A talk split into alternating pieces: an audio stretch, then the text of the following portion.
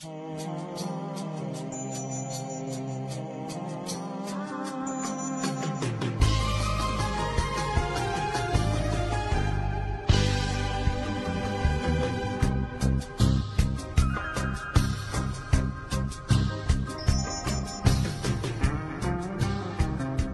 ahora estamos en un momento en que hemos aprendido que las distintas formas de violencia verbal, física, psicológica acrecientan un modelo es un modelo estructural de violencia. Me enteré de lo que era eso hace cinco días, porque mi esposa me dijo, digo, oye, ¿qué es esto de rompe pacto?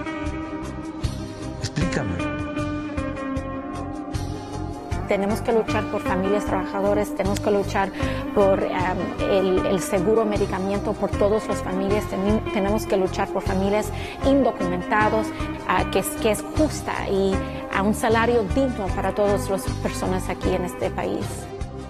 ¿Te trata bien la freelanceada? Mm, sí, ahí depende, hay sus buenos días, hay sus días que no tanto, ya sabes, lo de freelance ahí va. No tendremos prestaciones laborales eh, como lo indicaría la ley, pero por lo menos tenemos nuestra libertad. Sí. Nos escucha muy motivado ese sí. sí. Pero sí, de cierta manera, hasta así es porque he tenido como una experiencia en general bastante mala en el mundo laboral aquí en México. he tenido muchos jefes por ahí como medio abusivos y por ahí en el ámbito laboral me empecé como a dar cuenta de cómo son realmente las cosas acá. Y pues eventualmente llegué a la conclusión de que necesito un trabajo que pueda hacer por cuenta propia, así como no tengo problema con, con las autoridades. Bueno, por lo menos te puede quedar, puedes quedar con el consuelo de que no eres el único que ha sufrido los terrores del mundo laboral mexicano. Sí. Y bueno, con eso le damos la bienvenida a nuestros camaraditas a este su podcast criptocomunista de preferencia, el Politburro, transmitiendo con 100.000 watts de potencia desde la frontera del Imperio Yankee y hasta la compuerta de su búnker. Yo soy su camarada Cari, como siempre, saludándoles con mucha ternura radical. Nos acompañan también nuestro camaradita Conservador. ¿Qué Honduras? ¿Qué onda? Aquí andamos y nuestro camarada fiel, camarada B. Sí. Hola. Bueno, ¿qué onda? Hola, buenas, buenas noches a todos aquí en vivo desde las puertos. Me acaba de llegar a la mierda es un puerto, literal. No un policía, sino un puerto, Bueno, esperemos que no te asalten, camarada B. Ya con eso sería ganancia. Gracias por acompañarnos esta noche. Y tenemos, como ya escucharon por ahí, un camaradita muy especial eh, en directo desde la comunidad de No Investigues, el camarada Vladimir. Bienvenido, camarada, ¿cómo estás? Mm, pues bien, ahí. Se acostumbra a decir bien, pero pues prefiero decir que vivo porque eso es como más, más auténtico, la verdad. Es una verdad empírica. De lo contrario, no pudieras estar acompañándonos. Eh, pero eh, estamos muy emocionados de que nos acompañes y que nos puedas eh, compartir un poquito de, tus expertise, de tu experiencia. porque, bueno, tenemos que comenzar el programa lamentando muchísimo el lamentable fallecimiento de uno de los pilares de eh, lo que nosotros como podcast de izquierda consideramos eh, un pilar, un sostén de la moralidad de nuestra sociedad. Eh, acaba de fallecer, camaraditas y camaradotas. Ah, no, no estoy hablando de Gorbachev, estoy hablando de la responsabilidad financiera. La ah. responsabilidad financiera está muerta porque eh, el presidente Joe Biden acaba de perdonar hasta 20 mil dólares de préstamos para sus eh, para los estudiantes endeudados en Estados Unidos que tuvieron que sacar eh, préstamos predatorios para poder asistir a la educación superior, que como bien sabrán no es gratis en Estados Unidos. Entonces con este regalo del presidente Castro Chavista, Dark Brandon, pues podemos clavar una daga en la espalda del sueño americano y dar por muerta la, la responsabilidad financiera. ¿No es así? Mm, puede ser.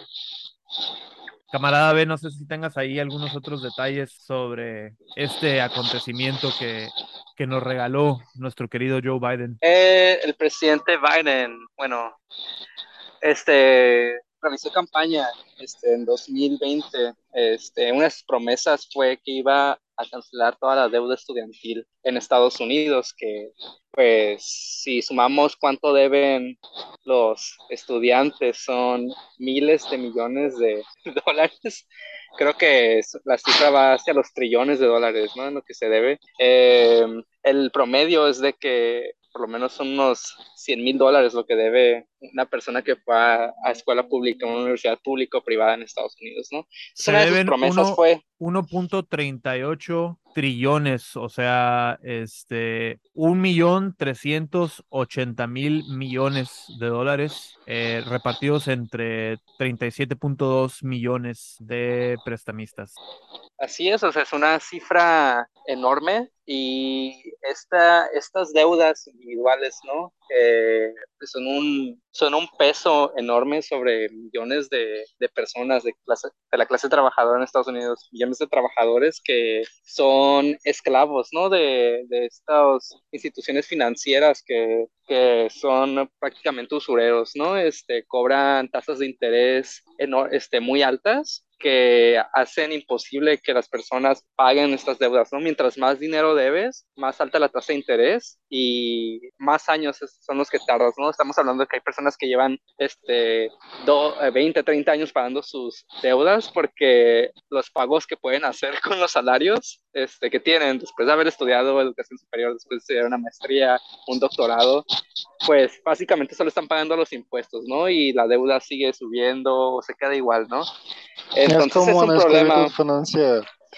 Sí. o sea, y el, problema es que pues no está, estas instituciones no están bien reguladas, o sea, no, eh, no este, pueden cobrar los intereses que ellos quieran porque este, no, hay, no hay regulaciones por parte del gobierno federal suficientes, ¿no? Para proteger a, las personas que, que, han pedido préstamos. Eh, entonces Biden prometió en 2020 que él iba a eliminar las deudas, ¿no? Pero desde que llegó a la presidencia, pues se la ha ido bajando de tono, ¿no? No, pues no, como no podemos cancelar las deudas a todos, no es imposible, ¿no? O sea, tal vez podemos rescatar a los multimillonarios, que, a los banqueros, ¿no? Que están, este, eh, pues jugando, jugando básicamente al casino, ¿no? Están tirando dinero a la suerte, ¿no? Y poniendo el riesgo de eh, los ahorros y las pensiones de millones de personas. Pero no, o sea, a los estudiantes no les podemos perdonar las deudas. Entonces, al acuerdo al que han llegado, este, es que les van a perdonar 10 mil dólares de, sus deudas a, las personas que se inscriban al programa, ¿no? No es como que, que el gobierno va a cancelar así, este, con un decreto para todos 10 mil dólares, no. Tienes que aplicar al programa primero, si no te pones las pilas, pues se te va a, se te va a pasar la oportunidad, ¿no? Pero pues para muchas personas, ¿no? Esto no es nada, ¿no? Si alguien debe 100 mil dólares a una institución financiera por haber estudiado en la universidad, pues 10 mil dólares no es nada, ¿no? Son los intereses de un año tal vez. Sí, y a lo mejor escuchando desde México o de otra parte de Latinoamérica, eh, 10 mil, 20 mil dólares, wow, nos puede parecer muchísima cantidad, ¿no? Considerando que aquí el semestre, por ejemplo, en la UABC te sale en 5 mil pesos y es de las universidades más caras del país, ¿no? Pero en Estados Unidos es muy diferente, o sea, necesariamente tienes que sacar un préstamo eh, si no vienes de una familia caudalada para poder eh, hacer tus estudios superiores y pues una carrera normal de que te gusta, de lo que quieras, de psicólogo, de enfermero, anda de los 50 mil dólares para arriba, ¿no? Entonces estas personas salen endeudadas mínimo como si hubieran comprado un auto, pero con los intereses súper elevados eh, algo que eh, no necesariamente eh, les va a, no está asegurado, ¿no? O sea, si te titulas y te terminas tu carrera, no está asegurado que vas a tener un empleo, ¿no? Entonces muchísimas personas se gradúan y no tienen las, las posibilidades de completar los pagos para repagar estos préstamos, ¿no? Deja tú un, carro, o sea, es más que nada, yo lo veo más como si fuera, o sea, si vas y, empiezas a estudiar en una universidad de prestigio. O sea, 50 mil, 50 mil si te va bien, Hay es gente como que si termina con. hipoteca. Ajá, hay gente que termina con de una 100 mil, casa, ¿no? 250 mil dólares, hasta medio millón de, de deuda, ¿no? O sea, si lo ponemos en un ejemplo así en México, es como si agarraste un crédito Infonavit a 30 años para estudiar la universidad, ¿no? Eso es básicamente este, tomar un préstamo estudiantil en Estados Unidos. Y nuevamente son las personas de clase trabajadora, las personas que no vienen de familias acaudaladas, las que se ven en la necesidad de eh, tomar estos préstamos, ¿no? Que es un sistema eh, depredador para mantener dependiente a la clase trabajadora. Eh, y muy bien lo declaró por ahí en un tweet un este, representante republicano, Jim Banks, eh, el perdón de las, los préstamos estudiantiles va en contra de una de las herramientas más poderosas de nuestro ejército para tener más reclutas en un momento cuando los voluntarios están peligrosamente bajos, ¿no? Completamente mask off. ¿Qué, qué nos está diciendo aquí realmente en, en, un intento de hacer un tweet patriótico y decir, oh, ya los, la juventud de ahora no se quiere inscribir al ejército? Acaba de revelar cuál es la verdad por la que este, quieren mantener inaccesible la educación superior para la clase trabajadora, ¿no? Eh, Necesitan gente. Sí. Exactamente. Necesitan gente que esté en condición vulnerable y que le parezca eh, un que haga una, un análisis costo-beneficio y que le convenga arriesgar su vida enlistándose al ejército para tener acceso a una educación superior, ¿no? Y también es una de las, de las mentiras, ¿no? O como un argumento para justificar la existencia del ejército o del servicio militar en Estados Unidos, que no es obligatorio, es, es nada más si es voluntario, ¿no? Pero muchas personas justifican el haber este, servido en, en, el ejército con que, no, es que pues soy una persona sin posibilidades y gracias a mi servicio a, hacia mi país, pues voy a obtener una educación a cambio, ¿no? O sea, sí, vas a obtener una educación a cambio de, de ir a matar a personas inocentes al otro lado del mundo, ¿no? De ir a bombardear una boda en Siria con un dron, ¿no? Eh, camarada. De cierta manera, eh, perdón. No, adelante, Nada más quería hacer un pequeño comentario aquí. De cierta manera, eso de los drones también es interesante, porque si te fijas, como hay en cuestión de combate, cada vez se está volviendo menos personal, se está ganando más y más distancia, entonces siento que trae también menos peso a la conciencia, eso de que no eres tú el que está como clavando la navaja directamente al enemigo, sino que estás por ahí como en tu comunidad del asiento, piloteando un dron, nada más apretaste un botón y ya está, ¿no? Entonces no es la misma carga emocional, como que no les pesa tanto hacer esas atrocidades. Estás jugando Warzone para poder titularte como eh, ingeniero eh, electrónico, ¿no? Ah, sí, básicamente. Estás, estás bombardeando a alguien con un dron, vas a amputarle las piernas a alguien para pagar tu, tus estudios como médico, ¿no? O como enfermero. Sí, como que voy a ser psicólogo, voy a salvar vidas, pero primero como que creo que voy a pilotear un dron un ratito. Pagan bien. Pagan muy bien. Um, y pero bueno, a lo mejor una cosa nada más que cabe agregar es eh, que pues sí, son, son 10 mil dólares en general para todos los que apliquen eh, y cierto segmento que recibió como una, un préstamo también por alto promedio, también recibe otro, otros 10 mil, entonces hay gente que se va, que va a ser acreedora de hasta 20 mil dólares perdonados, pero como dijimos, ¿no? ¿Por qué no pueden perdonar la deuda entera y quitarle este peso de encima a los estudiantes cuando hay tantos otros países que eh, brindan educación gratuita o casi gratuita Uh -huh. a, a, sus ciudadanos, ¿no? Este, solamente Estados Unidos tiene este sistema que los convierte en esclavos de la deuda. No se puede porque eso es socialismo. Y bien lo sí, dijo Mitch McConnell, esto es socialismo. Biden está, está haciendo uso de su autoritarismo socialista para perdonarle la deuda a unos huevones. Eso no puede suceder en Estados Unidos. Palabras de Mitch McConnell, el líder de los republicanos en el Senado. Qué cínico, ¿eh? Yo.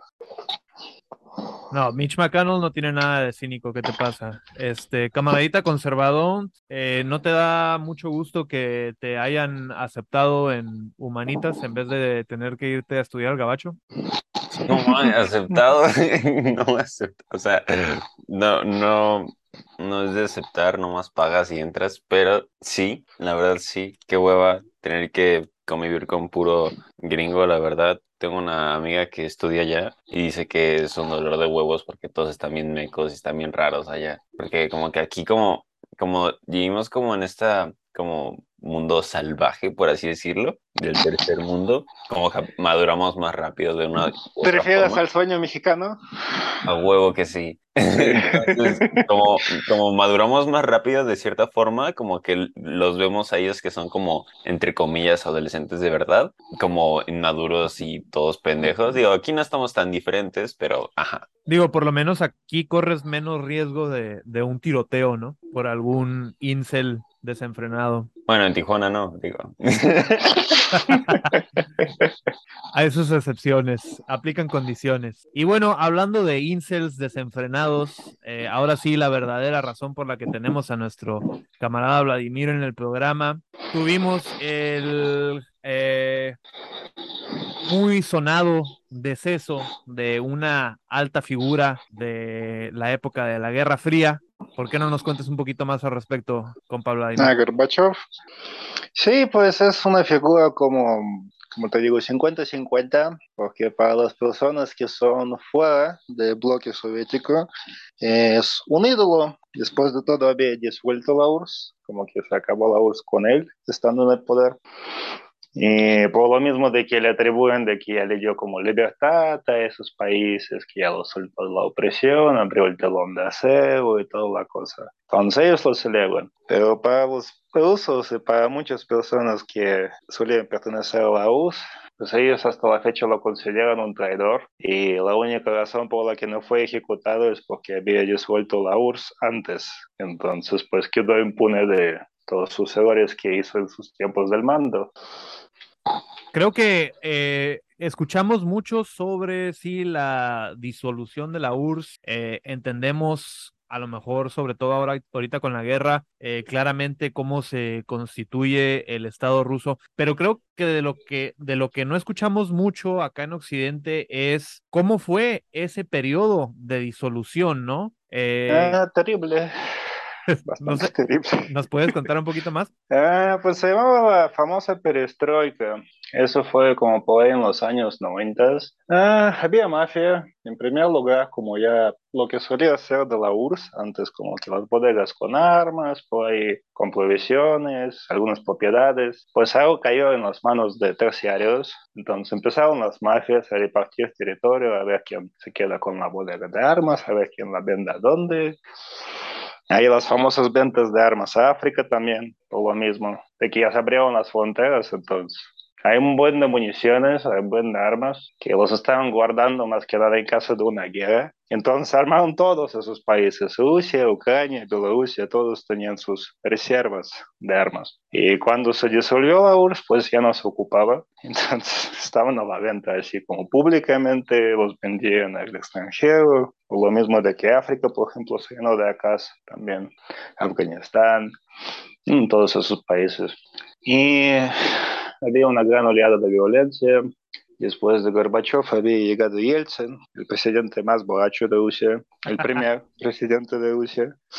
Sí, él como que realmente no era muy buen líder, por así decirlo, como que hizo muchas leyes que no tenían mucho sentido, como lo de soltar a los presos, que las personas que estaban presas en tiempos soviéticos, como que ahí puede tener sentido con personas que fueron arrestadas por decir como algún chiste antipolítico, ¿no? O por tener conexiones con extranjeros, por alguna razón relacionada con telón de acero, eso tiene sentido. Pero pues soltó a todos, excepto por los más peligrosos como Chikatilo. Eso fue ejecutado por ahí en 91, creo. Entonces, una oleada de violencia, por lo ah, mismo. Ahí están todos sueltos. ¿A ti cómo te tocó? ¿Tú qué más o menos qué edad tenías? Este, qué, qué perspectiva tenías en el momento y, y, qué aprendiste más adelante ya que fuiste creciendo? Mm, a mí me tocó en la infancia, estaba chiquito en aquel entonces. iba a la escuela, pero uno como de los episodios así X de la infancia, recuerdo que una vez desperté ahí como a las seis, pues por ahí hice mi mochila, salí y pasando la carretera vi que había un BMW así como chocado contra el semáforo y dos personas así tiradas muertas ahí en la carretera y estaba ya así como de agujeros de balas. Y más tarde me enteré por ahí como por los chismes y por los periódicos de que fueron problemas por ahí de las mafias locales que estaban repartiendo el territorio Órale, o sea, te tocó experimentar la violencia de primera mano. ¿Estabas en Moscú? No, estaba en Podolsk, que es una pequeña ciudad que minera más que nada, se diga carbón, todo y cobre, minería. pero queda como a unos 200, 300 kilómetros de Moscú, no está tan lejos. Está en área. Órale, más o menos me dan como los vibes de eh, cuando nos tocó por acá claro, mucho menos impactante que ver dos personas muertas en la calle, pero me acordé de cuando escuchamos del, del 9-11 por acá, eh, en la frontera del Imperio Yankee. Eh, empezamos a escuchar todo tipo de. También yo estaba en la, en la, primaria, ¿no? Y empecé a escuchar este, que la Casa Blanca estaba en llamas y que era una invasión y había como que muchos rumores eh, flotando en el aire, ¿no? Y como que el temor de, de la, la incertidumbre de qué pudiera estar pasando en ese momento, ¿no? Sí, sí, sí, pues yo nada más vi esto porque yo creo que a mí me tocó porque llegué un poco antes que los policías porque realmente no había nadie, solo estaban tirados ahí. Y llegué, por así decirlo, en el momento a la escena, pero pues literalmente estaba caminando la escuela. Eh, por ahí en medios, pues también salieron eh, algunas entrevistas así en la calle a este personas en Rusia para preguntarles cuál fue el, legado de Gorbachev. Y creo que, como bien dices, ya pues la mayoría de las personas, por lo menos en, en Rusia, sobre todo ahorita que hay como que un fuerte sentimiento nacionalista en Rusia y que ve a la etapa soviética creo que hay, hay como que un sentimiento de añoranza por la etapa soviética del país, ¿no? Creo que como un 75% de la población ve a la etapa soviética como la mayor gloria de la, la época de mayor gloria de, de, Rusia, ¿no? Y por ahí vi como hasta una viejita que le preguntan, este, ¿qué, qué impresión tienes de Gorbachev? Y dice que tiene una impresión negativa, eh, cuando estuvo en poder, eh, que le hizo mucho daño al país y que ah, pues la gente de ahora es la que está enfrentando las consecuencias, ¿no? ¿Tú, tú qué, qué te llevas del legado de Gorbachev? Uh, sobre Gorbachev en particular, puedo decir que, como había dicho, es un 50-50. Yo intento con ver ambos lados para llegar a la verdad. Y pues sobre Gorbachev, más bien su problema principal era que no pudo controlar la situación en el momento, como lo de Chernobyl, lo de Afganistán, las cosas empezaron a escalar. Luego también le faltaron huevos cuando salieron los representantes de Ucrania y Bielorrusia de su speech sobre la separación. Nada más pudo haberse subido al escenario, quitarle su boleta de partido y adiós, no tienen voz. Pero pues no lo hizo, los dejó hablar, se empezó a fragmentar el país y ya, eventualmente llegó a eso. Y lo mismo también con, con, los alemanes, ¿no? O sea, eh, Alemania, Alemania del Este tumbó el muro y Gorbachev tampoco no hizo nada para detenerlo, ¿no? Sí, Putin intentó hacer algo, de hecho. Él estuvo en la embajada en aquel entonces. Él protegió la embajada como que le dio un tiempo de respiro para que puedan retirar los papeles. Le atribuyen como ese logro de aquel tiempo.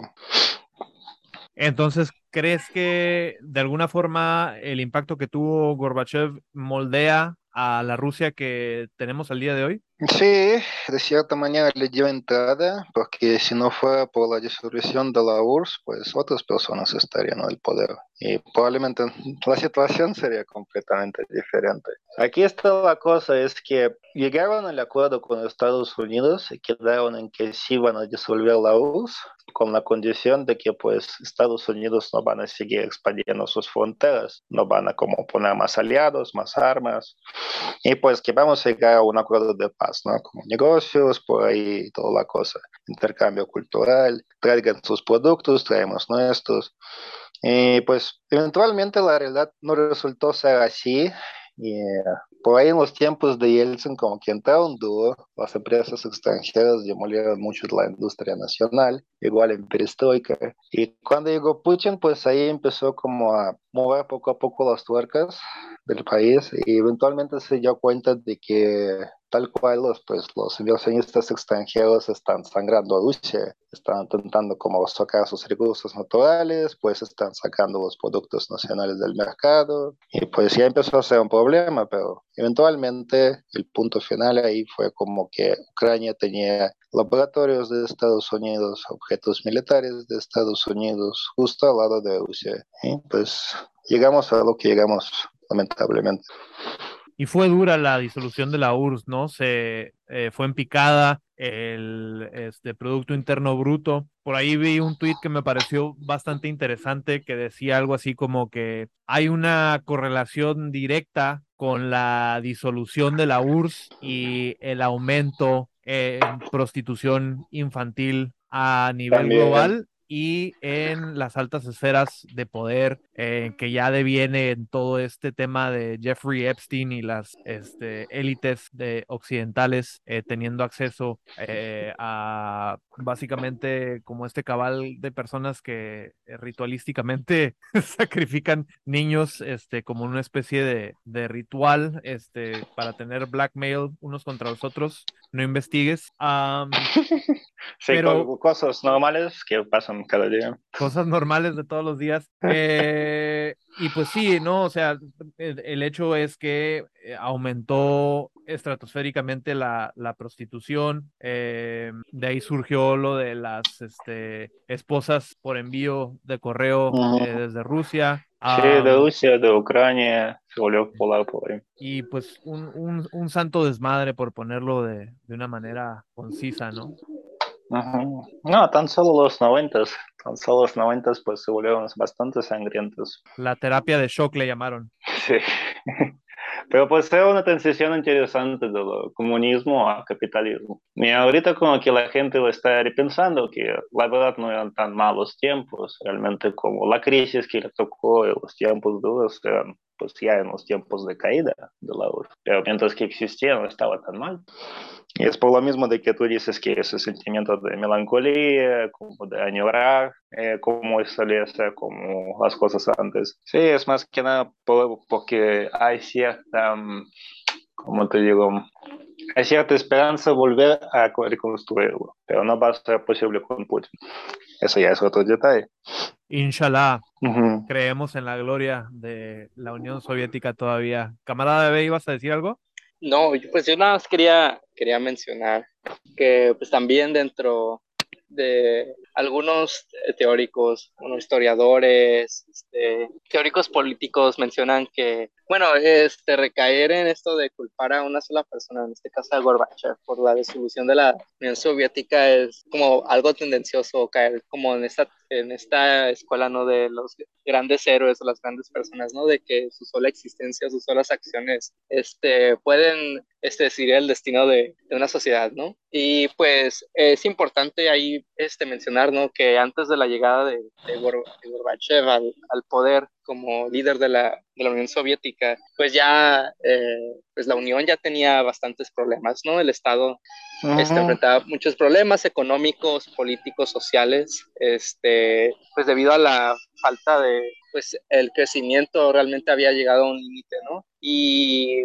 este, ahí cabría, este, pues siempre está la pregunta, ¿no? ¿Realmente lo que existió en la Unión Soviética fue comunismo? O como mencionan, Eso es buena pregunta. Solo era, solo era un capitalismo de Estado, ¿no? Que llegó a su límite. Y pues como el Estado ya no podía garantizar este eh, porque lo que es, ya no podía garantizar ¿no? los niveles de producción o, las, o este, la, la, la, creación de, commodities, de productos ¿no? para, toda la, para toda la sociedad. ¿no? Ahí hubo un, un, un punto en el que pues, hay Problemas de logística. ¿no? Sí, y un problema, ¿no? Este, también de, que realmente era comunismo o era un capitalismo de Estado, ¿no? Es que en el mismo Estado soviético había había diferentes clases sociales, ¿no? Había una, una burguesía estatal, ¿no? A la que pertenecía Gorbachev y otros, este, personas que, que al final de la Unión Soviética con, con, el, con la perestroika, con la liberación económica, pues se convierten en, la,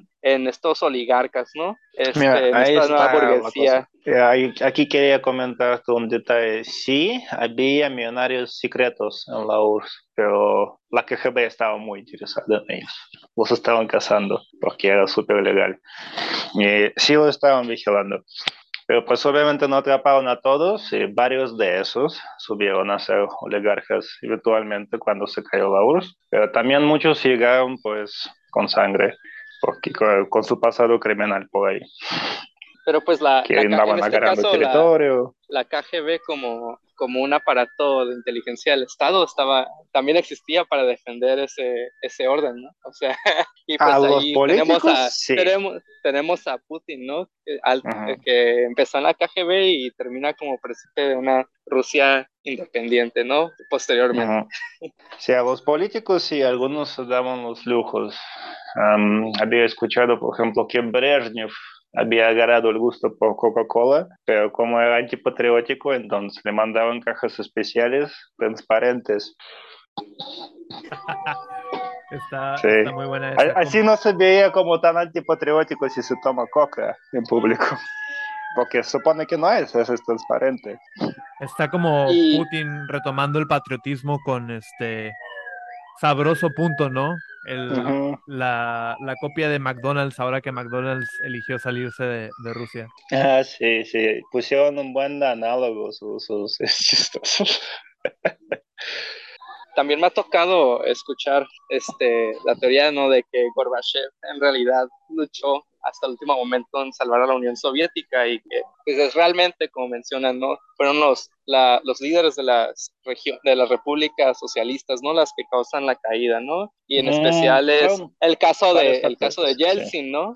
Yeltsin que fue cooptado por los oligarcas y este, intereses extranjeros, ¿no? Para este, ser como este, porque lo que tengo entendido es que Yeltsin al poder al finales de los, en el 89, 90, y es presidente de Rusia, es presidente de la República Rusa, presidente de Rusia, y Gorbachev era el presidente de la Unión, Soviética, y este, Yeltsin este, hizo todo lo posible para meterle el pie a Gorbachev para detener, detener la, detener la, pues su intento de salvar la Unión Soviética, ¿no? Eh, puso muchas trabas, ¿no? Y al final este, este, terminó arrebatándole el poder, ¿no? Fue como una lucha de poder entre los dos, ¿no?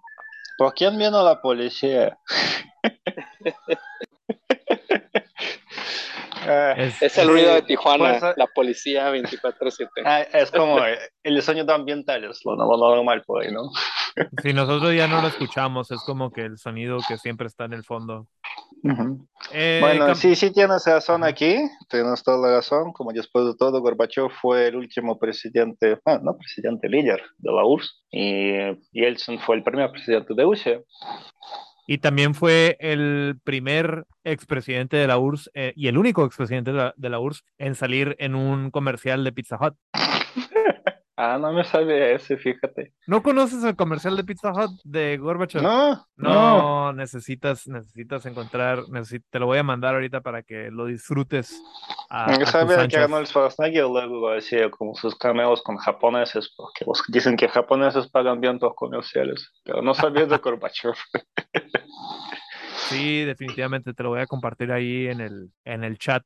Eh, pues va, gracias. Para que no investiguen. Eh, ¿Con qué despido, con qué este, eulogía podemos despedir a nuestro camaradita Gorbachev? Mm, pues ya, ya, lo había dicho ahí en Discord y sigo reteniendo mi opinión. Le digo que descanse como haya descansado en sus tiempos al mando. No tiene por qué sufrirla demasiado. Eh... No, yo espero que los veteranos de Afganistán le den una buena bienvenida ahí en el otro mundo. Yo espero que le den una mala bienvenida eh, a este maldito revisionista que acabó con el sueño de los trabajadores internacionales. Pero bueno, yo me quedo con, yo me quedo con con el final del comercial de Pizza Hut, que puede que algunas personas odiemos a Gorbachev, otros lo amemos porque trajo la libertad y la justicia al mundo, pero lo más importante es que trajo, llevó Pizza Hut a Rusia. y McDonald's. Y McDonald's, lo que nos quitó Putin, tenemos que recordar lo que nos están quitando, camaradas. sí, recuerden por lo que estamos peleando aquí. Peleamos por McDonald's. Si queremos, algunos, si queremos estar del lado de McDonald's, tenemos que apoyar a la OTAN y eso significa una Ucrania bien armada por el bien del acceso de todos los ciudadanos del mundo a un McDonald's digno. Pero bueno, camaraditas, pasando de eh, un hazme reír de la política rusa, pasemos a un hazme reír de la política mexicana. Y queríamos compartirles, queríamos tomar la oportunidad para compartirles un videíto que eh, lanzó nuestro favorito eh, prófugo de la justicia mexicana, Ricky Riquín Canallín Anaya, y en su último ataque a AMLO, eh, aprovecha la tragedia que ocurrió en la mina de Coahuila, donde se perdieron las, vidas de estos mineros, nuevamente la, clase trabajadora pagando las consecuencias de la ambición de la burguesía.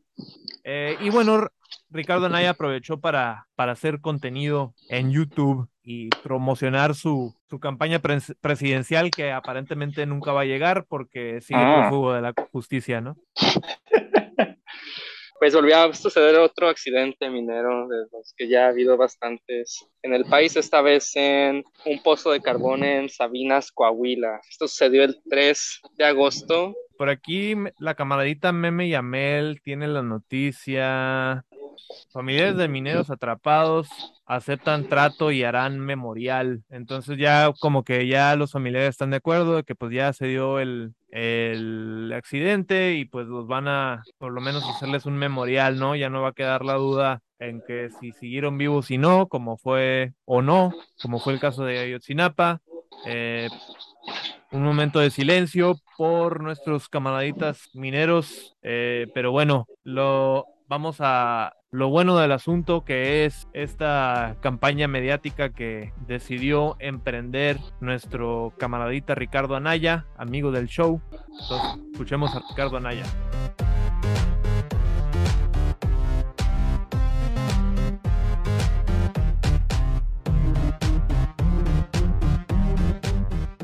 Para seguir apoyando a Ricardo Anaya en su complot para quitar a Morena del poder y dominar al mundo, únanse a nuestro Patreon, patreon.com diagonal memazapanes por la bajísima, bajísima cantidad de 3 dólares al mes. Pueden apoyar al programa, picharnos las caguas, invitarnos los tacos y ayudarnos a seguir creando contenido desde la izquierda radical y para la izquierda radical. Si no tienes chance de unirte al Patreon y tener acceso a todo nuestro contenido premium, también puedes dejarnos un buen review en el Spotify, en el Apple Podcast. Déjanos las cinco estrellas, todo lo que puedas hacer por mover el algoritmo en nuestro favor. Te lo vamos a agradecer encarecidamente. También encuéntranos en YouTube, déjanos tu like, suscríbete, déjanos un comentario, eh, ponte a ver nuestros videos en YouTube para que podamos seguir creciendo con este canal. Conservador, ¿dónde pueden encontrarte en redes sociales? Este,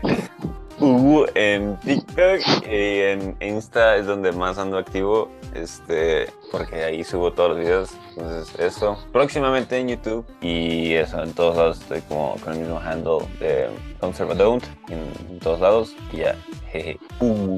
Y acompáñenos también en el server de Discord de No Investigues. Ahí van a encontrar el Discord, digo el link en la descripción del episodio para seguir cotorreando con sus camaraditas del Politburro y con el compa Vladimir. Y les digo, das vidania, camaradas. Das vidania.